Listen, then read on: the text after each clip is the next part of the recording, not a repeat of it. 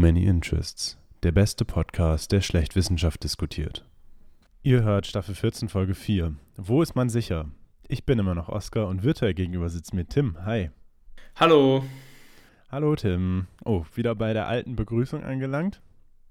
Ja, ich habe da so ein rotierendes System. Ja, sehr schön.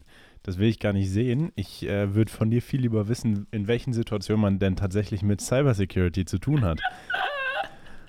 direkt, direkt zur Sache. Ja, heute, heute äh, wird nicht rumgeredet. Nee, heute wird nicht rum, gar kein. Wir sind so gut vorbereitet, wir müssen nicht rumreden. Ja, und vor allem muss ich die Folge schneiden und je kürzer sie ist, desto weniger Arbeit. okay, dann lass mich mal kurzerhand ausholen. Ich habe hier ein zweieinhalbtausend Seiten Skript ausgearbeitet. Würde ich dir jetzt gerne vorlesen. Äh, by the way. Ähm, nicht so schnell, ich ja, höre nicht mehr zu. Warte, was? Die, also die, die Idee für die heutige Folge ist, dass wir mal ein bisschen drüber reden, ja, wo man eigentlich überall mit Cybersecurity in Berührung kommt, was es da so für Konzepte gibt. Damit meinen wir jetzt nicht mehr so krass Cybercrime, also in, zum Beispiel Phishing oder so, sondern Oscar hat vorhin davor angesprochen, Push-Tan. Oder ich habe jetzt hier gerade zum Beispiel, lustigerweise, äh, habe ich gerade meine E-Mails gecheckt und weil dieses nervige Symbol da war, mhm. kurz vor der Aufnahme. Und da stand auch, ich weiß nicht, ob das schon dazu zählt, aber das kannst du mir gleich sagen, ob du denkst, dass es dazu zählt, dass wenn man zum Beispiel bei seinem Internetanbieter seine mhm. E-Mail-Adresse hinterlegt hat, dass man die Rechnung bekommt äh, oder dass man eben die, ja, dass man die Rechnung direkt gesendet bekommt und nicht nur eine Nachricht, dann muss man regelmäßig bestätigen, dass es noch seine E-Mail ist. Und ab und zu muss man sich auch wieder in diesem Kundenportal einloggen. Diese E-Mail habe ich nämlich heute bekommen dass ich mich wieder in meinem Kundenportal einloggen muss, um das nochmal zu bestätigen, damit sie mir das wieder per E-Mail schicken. Weil sie mir nicht vertrauen, dass ich über einen längeren Zeitraum dieselbe E-Mail-Adresse habe. Gut, aber es kann ja immer sein, dass es gehijackt wird, ne? Gehijackt, man? Hm. Gehijackt mhm. wird. Ja, gehijackt. Ja, bist ein richtiger Hijacker. Du weißt, was es heißt, oder? Ja, Hijack ist doch, dass es halt gekidnappt wird, dass es ge. dass es Super, von einem Buzzword. wird. Von ich einem weiß, Buzzword zum nächsten. Ich weiß nur englische Wörter dafür. Ja, das ist Was heißt Cloud Hijack wird übernommen. Ja, übernommen. Intruded. Gegen deinen Willen übernommen. ja, so, worum, worum geht es denn eigentlich bei unserer, ja, unserer Thematik heute? Ähm, ja, zum Beispiel eben sowas, wo du angefordert wirst zu bestätigen, dass du es auch wirklich bist. Es gibt in der IT-Sicherheit, ähm, ne, es ist ja wieder, wer die letzte Folge gehört hat, weiß, dass ich da momentan top informiert bin. Noch ist top. das Wissen in meinem Ko äh, Kurzzeitgedächtnis drin. Und zwar, es gibt in der IT-Sicherheit verschiedene Sicherheitsziele. Dazu gibt es dann auch wieder schöne, schöne Formeln und so. Und dafür gibt es dann verschiedene ähm, ja, Möglichkeiten, die zu erreichen. Das heißt, man hat in tatsächlich relativ vielen Situationen äh, mit irgendeiner Art von IT-Sicherheit zu tun. Und das bedeutet dann nicht nur, dass es eben dieses Passwort ist, was man eingibt, sondern tatsächlich auch der Name selber muss auf IT-Seite schon sicher gemacht werden, weil es sonst Möglichkeiten gibt, quasi die, das, das simple Eingeben von irgendwelchen Sachen quasi zu manipulieren und damit Leute anzugreifen. Ähm, man spricht dabei dann von zum Beispiel SQL-Injections oder anderen Injec äh, Injections, also man injiziert quasi ähm, eine, ja, eine schlechte Nachricht oder irgendwelchen schlechten Code in ein System, wo es nicht hingehört und kann dann damit angegriffen werden. Das heißt, auf IT-Seite, wir ähm, als Programmierer, gut, wir sind jetzt beide keine Softwareentwickler oder so, aber ähm, stellt euch mal vor, wir würden jetzt was entwickeln, dann müssten wir an der Stelle schon sagen, okay, wie können wir gewährleisten, dass eben dieses, diese Texteingabe sicher ist ähm, und da fängt es schon an. Also bei den ganz simpelsten Sachen läuft im Hintergrund schon was Sicherheitsmäßiges ab. Ja, zum Beispiel, ich meine, das ist gerade, glaube ich, dieses ganze Thema auch beim Banking, mhm. dass, äh, also es ist ja mittlerweile so, zumindest bei den, den Banken, wo ich bin, dass man sich auch mit so einem QR-Code einloggen kann. Das heißt, oder teilweise sogar auch muss. Das heißt, du musst die App auf deinem Handy haben, also schon mit zwei Faktoren. Mhm. Und du kannst nur mit deiner Handy-Banking-App den QR-Code im Browser scannen und dann wirst du freigeschaltet für den zweiten QR-Code im Browser und so weiter. Mhm. Weil gerade solche Sachen, wo man zum Beispiel seine IBAN eingibt oder seine Kontozugangsnummer und dann den PIN und so weiter, es gibt wirklich so hart gut, ge, wie sagt man das, gecoverte Seiten, die eins zu eins so aussehen wie die Login-Page, ja, gefakte Seiten, die eins zu eins so aussehen wie die Login-Page von deiner Bank. Also Mhm. wirklich zum Verwechseln ähnlich. Teilweise sogar mit so einem, ähm, ja, mit einer Fake-URL, wo sie die URL verbergen, durch die, die so ähnlich aussieht wie die von deiner Bank. Mhm.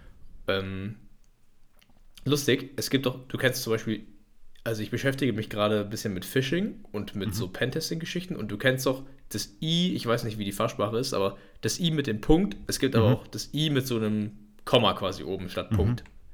Und es ist richtig wild, dass zum Beispiel, wenn du eine Domain hast, die keine Ahnung, äh, äh,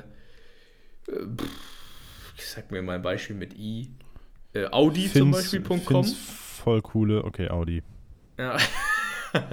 Audi.com, sage ich jetzt einfach mal. Und wenn du jetzt das Audi mit dem, mit dem Punkt hättest, wäre es halt Audi. Und wenn du das Audi mit dem Komma hast, dann wäre es eine andere Domain. Aber das fällt niemandem auf dieser Welt auf, wenn da Mhm. halt ein Komma ist statt ein Punkt. Und das ist teilweise so insane gut gemacht, dass man das drauf reinfällt. Es gibt davon auch noch ein anderes Beispiel, zum Beispiel bei Amazon äh, kann man das A auch durch ein kyrillisches A ersetzen, das genauso aussieht wie das normale A, aber es ist ein kyrillisches und deswegen anderer Code im Computer letztendlich. Echt? ähm, ja, aber dieses ganze System mit äh, Multifaktor-Authentifizierung oder Authentisierung, so heißt es ja nicht Authentifizierung, Authentisierung. Genau, genau. Äh, diese Multifaktor-Authentisierung ist auch so ein ganz interessantes Ding, weil häufig hat es ja auch damit zu tun, dass man irgendwie einen Brief bekommt. Also bei meiner Bank läuft es beispielsweise über einen Brief, den ich bekomme und dann einmalig mein Handy damit quasi ähm, ja, verküppel, verkuppel Verküppeln. Account. Verküppeln Und- Sie Ihr Handy.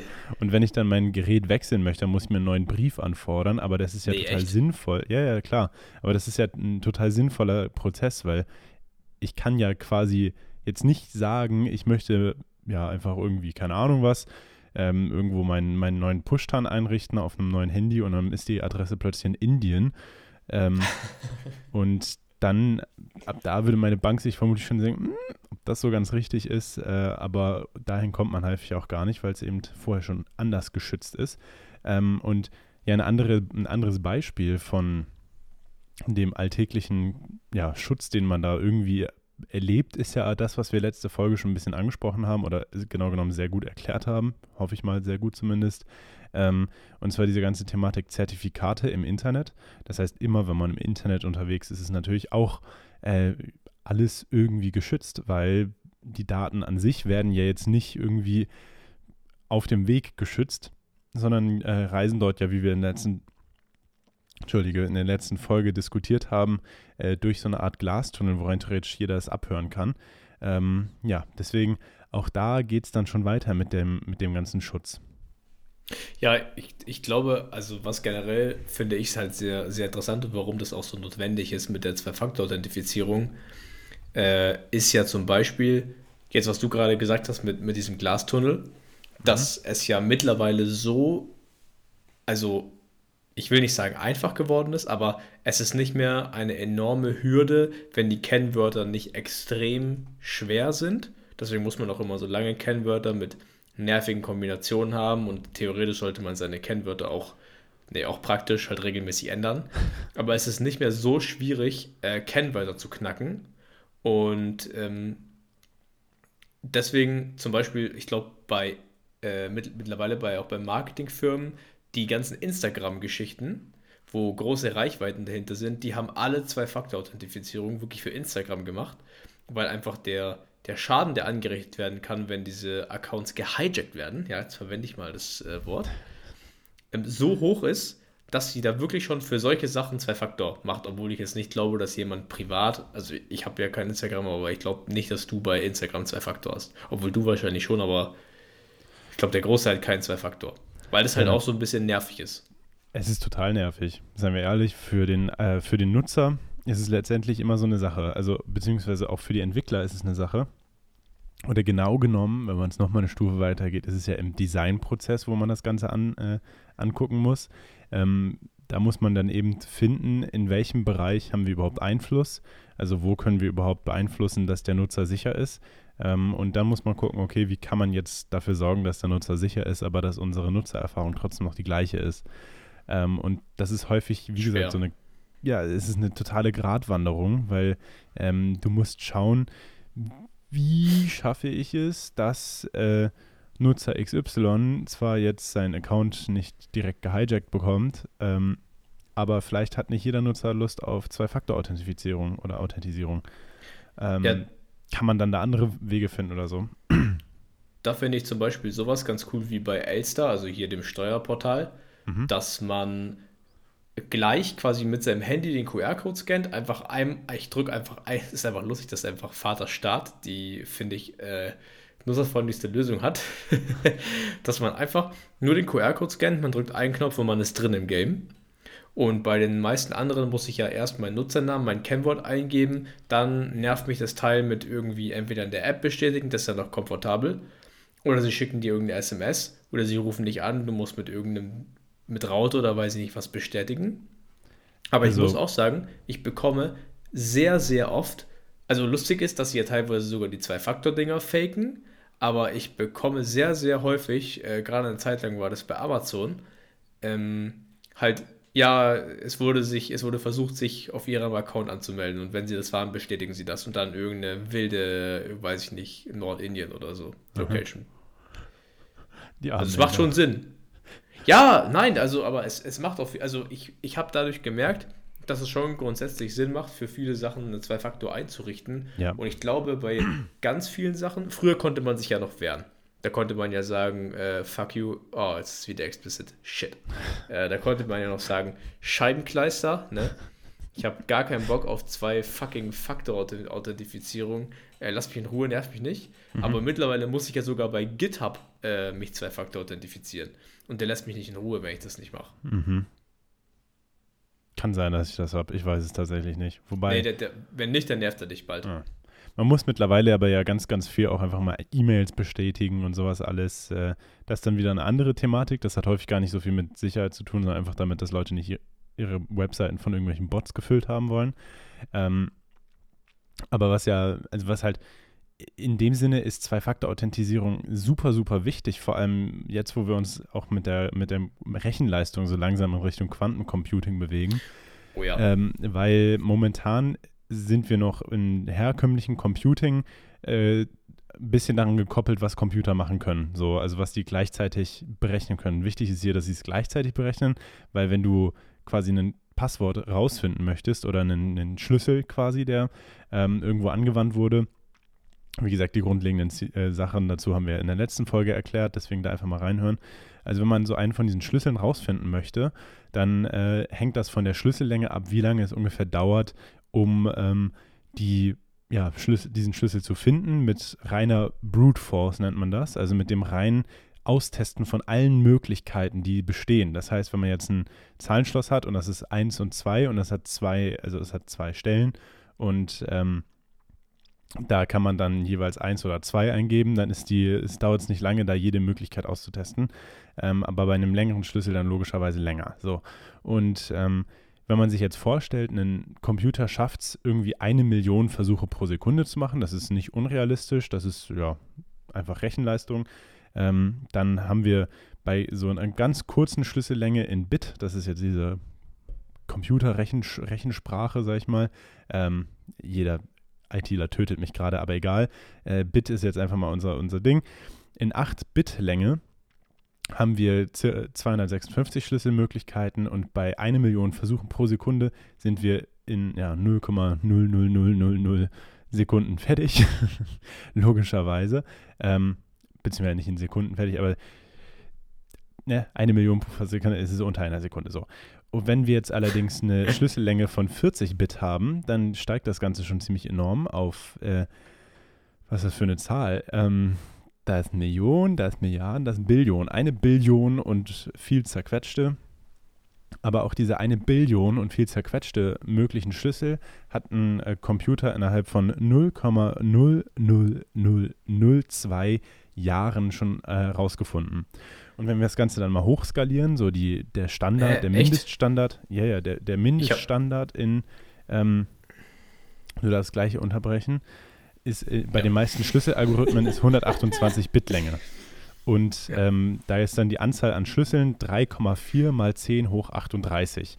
Und äh, wenn man jetzt mit einem normalen Computer sich daran wagt, dann braucht man länger, also mehrere Jahre, um diesen Schlüssel zu knacken, als das Universum bisher existiert. So. Und äh, da wird es dann allerdings interessant, wenn wir jetzt sagen, okay, wir bringen Quantencomputing ins Spiel, weil bei Quantencomputing ist es interessante, die können Sachen, die herkömmliche Computer äh, quasi nacheinander machen müssen, gleichzeitig machen. Was da genau passiert, ist ein ganz anderes Thema. Dafür sind wir nicht die richtigen Experten, um es zu erklären. Ähm, wäre aber auch mal interessant eigentlich. Wäre wär sehr interessant und wir, man kann mal gucken, ob wir uns da nach längerer Vorbereitung dann das machen. Aber äh, bei Quantencomputern könnte man solche Schlüssel eigentlich in relativ kurzer Zeit, also vielleicht unter einem Jahr, knacken.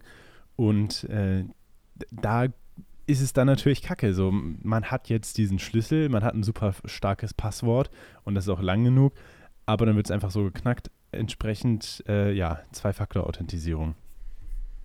Ja, also ich, äh, ich wollte jetzt gar nicht äh, klugscheißen. Ich hatte lustigerweise ähm, damals in der Uni, wo wir das hatten, dieses ganze Thema, da haben wir das besprochen. Deswegen habe ich das gerade nochmal aus meinem Gehirn gegraben und dazu nochmal gegoogelt, weil mir das eingefallen ist dass der RSA-Algorithmus, den will ich jetzt nicht erklären, aber ich habe ja letzte Woche schon mal darüber gesprochen bei den Zertifikaten, dass das mit RSA verschlüsselt wurde. Ich weiß nicht, wie man RSA am besten, ist halt ein Verschlüsselungsalgorithmus, würde ich jetzt mal als Laie sagen. Und komplexe der, Mathematik. Ja, sehr komplexe Mathematik, aber er verschlüsselt halt. Was? Und nein, tut er nicht. Doch. Er entschlüsselt. Er ist ein entschlüsselnder Algorithmus. Und der hm. hat äh, mindestens also der, der würde von einem, äh, wenn man ihn Brute Force durch einen Quantencomputer jagen würde, mit einer, was man heute sagt, halt wirklich relativ guten Leistung, würde es 104 Tage dauern um den, um den RSA-Algorithmus, der halt ähm, 2048 Bit-Keys verwendet, also sehr, sehr lange, ja, mit 617 Stellen, ähm, würde er 104 Tage brauchen. Und ähm, wenn man sich das überlegt, das ist, halt, das ist schon wirklich hardcore. Also 104 Tage ist nichts, wenn man sich überlegt, wie viel das brauchen würde. Also heutzutage, wenn du dir normal überlegst, so sechs Stellen Passwort hat, äh, weiß nicht, zwei, zwei Milliarden äh, mögliche Kombinationen. Und wenn du den mit 30 Passwörtern pro Sekunde durchhaust, ist hier ein Beispiel, dann brauchst du mehr als zwei Jahre. Und das Ding macht einfach in 104 Tagen einen RSA-Algorithmus platt. Das ist das schon ist wild. Bei einem, bei einem Quantencomputer jetzt, oder wie? Quantencomputer, ja. ja. Quantencomputer. Ja, ja. Also generell habe ich da gelesen, dass wenn man, also, ähm, boah, ich will jetzt nicht zu tief in dieses ganze Hash-Thema reingehen, obwohl das auch mega interessant ist, aber Super. es gibt ja 256-Bit-Hash-Verschlüsselung und man sagt als, als Faustregel, dass wenn es einen, ein, wenn man, also wenn man mit einem, einer normalen CPU hingeht, dann hat, und man hat eine 256 Bit Hash-Verschlüsselung, dann ist es bei einem Quantencomputer ungefähr eine 128-Bit Hash Verschlüsselung. Also mhm. äh, halbiert. Ist es halbiert? Ja, ne? Halbiert. Ja. Ja, ja Bruder. richtiges Brainlag. Richtiges Brainlag, ja. Ich, ich glaube, du verwirrst gerade alle Zuhörer. Ich glaube auch. Aber mhm. auf jeden Fall ist es so, dass äh, Quanten, also ich bin mir relativ sicher, dass der Großteil, und wenn es nicht ein kompletter Noob ist, dann sind die aller, allermeisten Programme und Webseiten hoffentlich gegen Brute Force Attacken geschützt, dass halt nicht ein Bot äh, zwei Milliarden Kombinationen ausprobieren kann, sondern du hast halt drei Tries oder lass es 30 sein, aber irgendwann sollte das schon mhm. sagen, ja, okay, Moment, du, Bruder, jetzt mach mal eine Pause. Ja, aber Brute Force ist ja auch häufig, genau, das ist ja häufig eine der Sachen. Ähm, man kann halt nicht unendlich oft probieren. Brute Force ist aber halt so eine, so eine ganz klassische Sache, eigentlich so eine sehr unelegante Sache, äh, sich irgendwo reinzuhacken, ist Brute Force. Deswegen ja auch Brute Force. genau, deswegen Brute Force. Ähm, es gibt halt viel, viel elegantere Methoden, sagen wir mal. Und äh, da, da muss man sich als Entwickler auf Seiten der ja, guten Seite sozusagen, also der verteidigenden Seite, an relativ vielen Stellen tatsächlich auch nochmal äh, mit befassen, weil was tatsächlich auch also es gibt so sogenannte ähm, ja, Controls für Entwickler, äh, wo quasi Sachen vorgeschlagen werden, wie man sicher etwas entwickelt. Und äh, unter anderem gehört da tatsächlich auch zu, dass man ähm, Fehler, also Fehlermeldungen, äh, immer sicher irgendwie handeln soll. Also wenn man Fehler auftritt, dass man dann nicht sagt, okay, jetzt ist das ganze System kaputt und man kann quasi nochmal neu starten und das kann der Nutzer auch machen, äh, weil ab der Stelle ist es ja irgendwie sinnlos, dann quasi zu sagen, ja, wir äh, authentisieren hier irgendjemanden, wenn das System nicht funktioniert, wo man authentisieren soll, dann kann man es auch direkt lassen. So wie eine kaputte Tür, da ist zwar eine Tür im Weg, aber wenn man gegentritt, dann fällt sie um, dann kann man auch einfach so durchlaufen.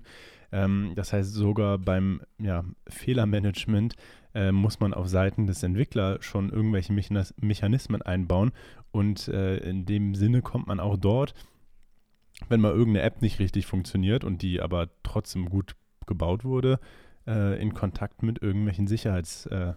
Äh, ja, das ist ja eigentlich, finde ich, auch das Faszinierende, dass man man muss eigentlich in jedem Schritt so ein bisschen sich überlegen, wie könnte man das jetzt knacken oder wie könnte man das ausnutzen, wenn man böse wäre. Mhm. Weil, äh, ja, es, es finden sich wirklich die wildesten Wege, um sich, um sich am Ende dann rein zu, rein zu hacken und so entstehen ja auch diese ganzen Zero Days. Also du kannst, selbst wenn du das Beste tust, und ich meine, das gibt es ja auch bei bei wirklich erfolgreicher Software, wenn wir jetzt Betriebssysteme nehmen, wie, wie zum Beispiel Windows, also generell Linux und iOS, also macOS ist nicht so anfällig, aber Windows, da sitzen ja wirklich nicht nur zwei Entwickler im Keller dran, sondern das ist ja schon wirklich ein großes Team, auch gerade mit Cybersecurity und so. Ich glaube, die geben sich schon Mühe, dass ihr Code halbwegs sicher ist. Mm, und selbst die schaffen das einfach auf gar keinen Fall, weil die Entwicklung so schnell ist, alle Lücken zu schließen oder an alles zu denken, was man ausnutzen könnte. Mhm. Und da gibt es wirklich, wenn man da halbwegs kreativ ist, gibt es da so eine unglaubliche Anzahl Schabernack zu treiben. Das ist wirklich mhm. faszinierend. Ja. Ähm, wir können noch zwei Sachen ansprechen, glaube ich. Dann, ähm, ja, man, also man kann letztendlich unendlich lange, also fast unendlich lange drüber sprechen, weil es irgendwo irgendwie immer alles versichert ist, also zumindest abgesichert ist. Ähm, allein schon die Daten, wenn man sie auf der Festplatte ablegt und den Computer ausmacht, eigentlich ab dem Punkt sind die Daten schon verschlüsselt. Und man kann sie dann erst wieder entschlüsseln, wenn man den Computer anmacht und sich einloggt. Also zumindest bei den meisten Computern. Das heißt, sogar dort kommt man mit so welchem Zeug in Verbindung oder in, in Kontakt. Ähm, was ich allerdings noch ganz gerne ansprechen würde, sind äh, einerseits VPNs noch ganz kurz ähm, und oh, andererseits äh, sogenannte Honeypots. Das ist noch ein kleines interessantes Ding aus meiner Vorlesung tatsächlich. Ähm, und zwar ist ein Honeypot in äh, vor allem so ja, Unternehmensnetzwerken eine, eine Art äh, vulnerables System. Bedeutet, wenn jetzt Leute probieren, sich irgendwie in das äh, Netzwerk von einem Unternehmen XY, sagen wir Intel, ne, wollen die sich jetzt reinhacken und dann hat Intel allerdings einen sogenannten Honeypot aufgesetzt. Dann denken die Hacker sich, boah, geil, wir sind hier schon richtig weit in unserem Netzwerk. Und währenddessen sitzt da das IT-System gerade und sieht, okay, unsere Honeypot-Maschine wird angegriffen. Ähm, was machen wir? Wir schmeißen denen jetzt sogenannte Tar-Pits in den Weg. Ähm, das nennt man tatsächlich so. Äh, das sind ja letztendlich Erschwerungen, um den Hackern quasi es schwieriger zu machen, dahin zu kommen, wo sie wollen aber sie denken die ganze Zeit, sie wären trotzdem noch in dem richtigen System und kommen quasi weiter. Ähm, ja, das finde ich persönlich einfach nur irgendwie ganz witzig, diesen Begriff Honeypot. Ähm, ja, halt ein Honigbecher, wo man reintapsen kann. Ne, die Hacker sind dann quasi Winnie Pooh. Ähm, anderes Thema, was ich ja auch noch kurz angesprochen habe, ist äh, VPNs. Äh, speziell, was ich sehr, sehr spannend finde, ist das Tor-Netzwerk. Damit hat man als normaler Mensch jetzt nicht allzu viel zu tun. Ähm, ja, aber Tim, möchtest du ein bisschen was über VPNs erzählen oder kannst du das überhaupt gerade so off the top of your head? Ja, kann, ich hatte noch eine Frage zu, äh, zu Honeypots. Also ich kannte das tatsächlich nicht. Äh, mhm. Äh, das ist mir ganz neu.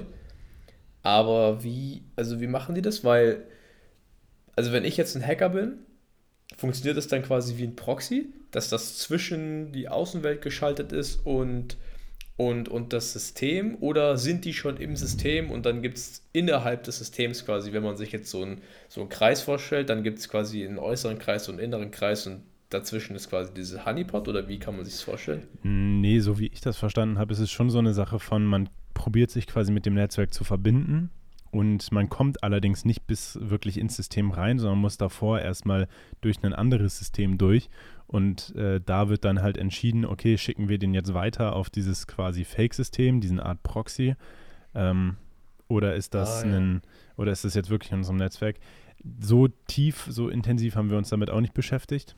Ähm, ja, aber wir, äh, genau, diese, es ist ein ganz, ganz interessantes System insgesamt einfach.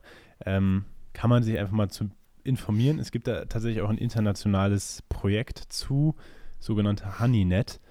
Ähm, ja, genau. Cool. Es hat, das hat auch so ein bisschen damit zu tun, aber äh, ja, ich glaube, das alles noch weiter zu analysieren, wer würde jetzt den Rahmen der Folge sprengen. Okay.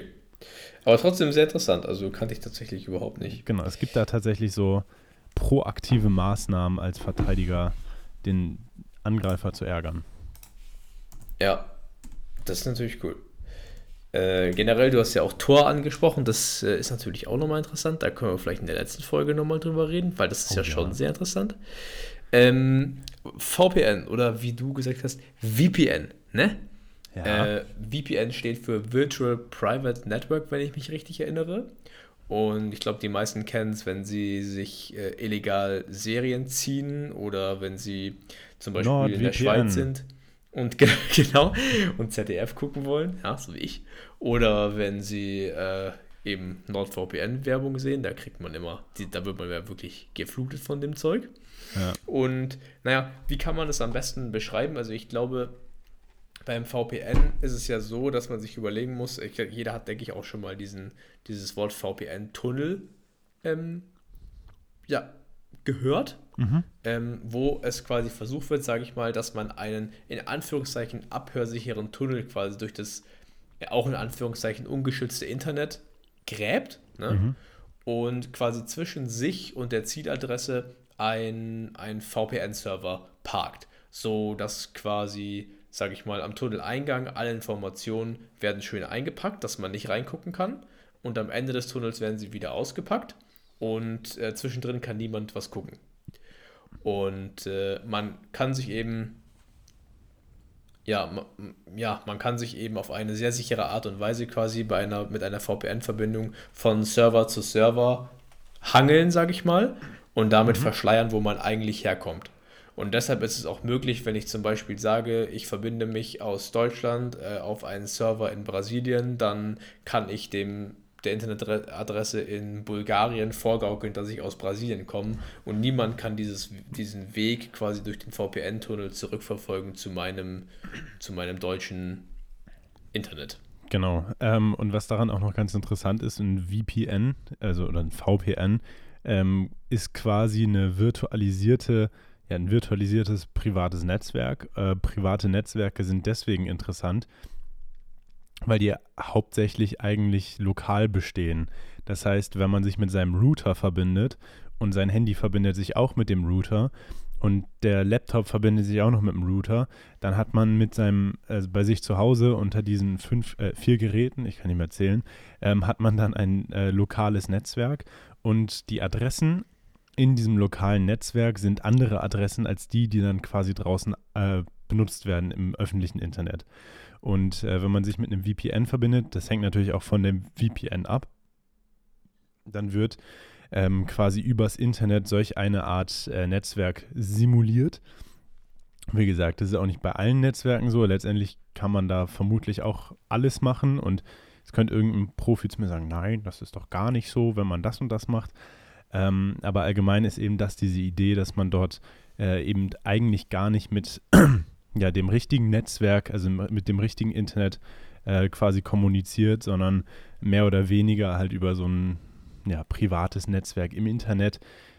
Die genaueren Spezifikationen davon sind dann auch nochmal ein bisschen komplexer, weil einfach ein privates Netzwerk im Internet aufschlagen wie so ein Zelt, das geht leider nicht. Oder Tunnelbuddeln geht leider auch nicht so super einfach.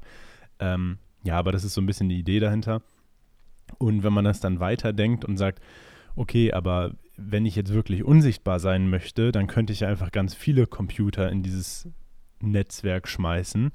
Und immer wenn ich dann mich mit einer Internetseite verbinde, dann wird meine Anfrage erst von hier an den Computer 1, dann an Computer 6, dann an Computer 2, dann Computer 8, dann Computer 4 und so weiter weitergeleitet und dann letztendlich irgendwann von irgendeiner Maschine aus diesem Netzwerk geht es dann raus an die Adresse, wo ich eigentlich hin möchte.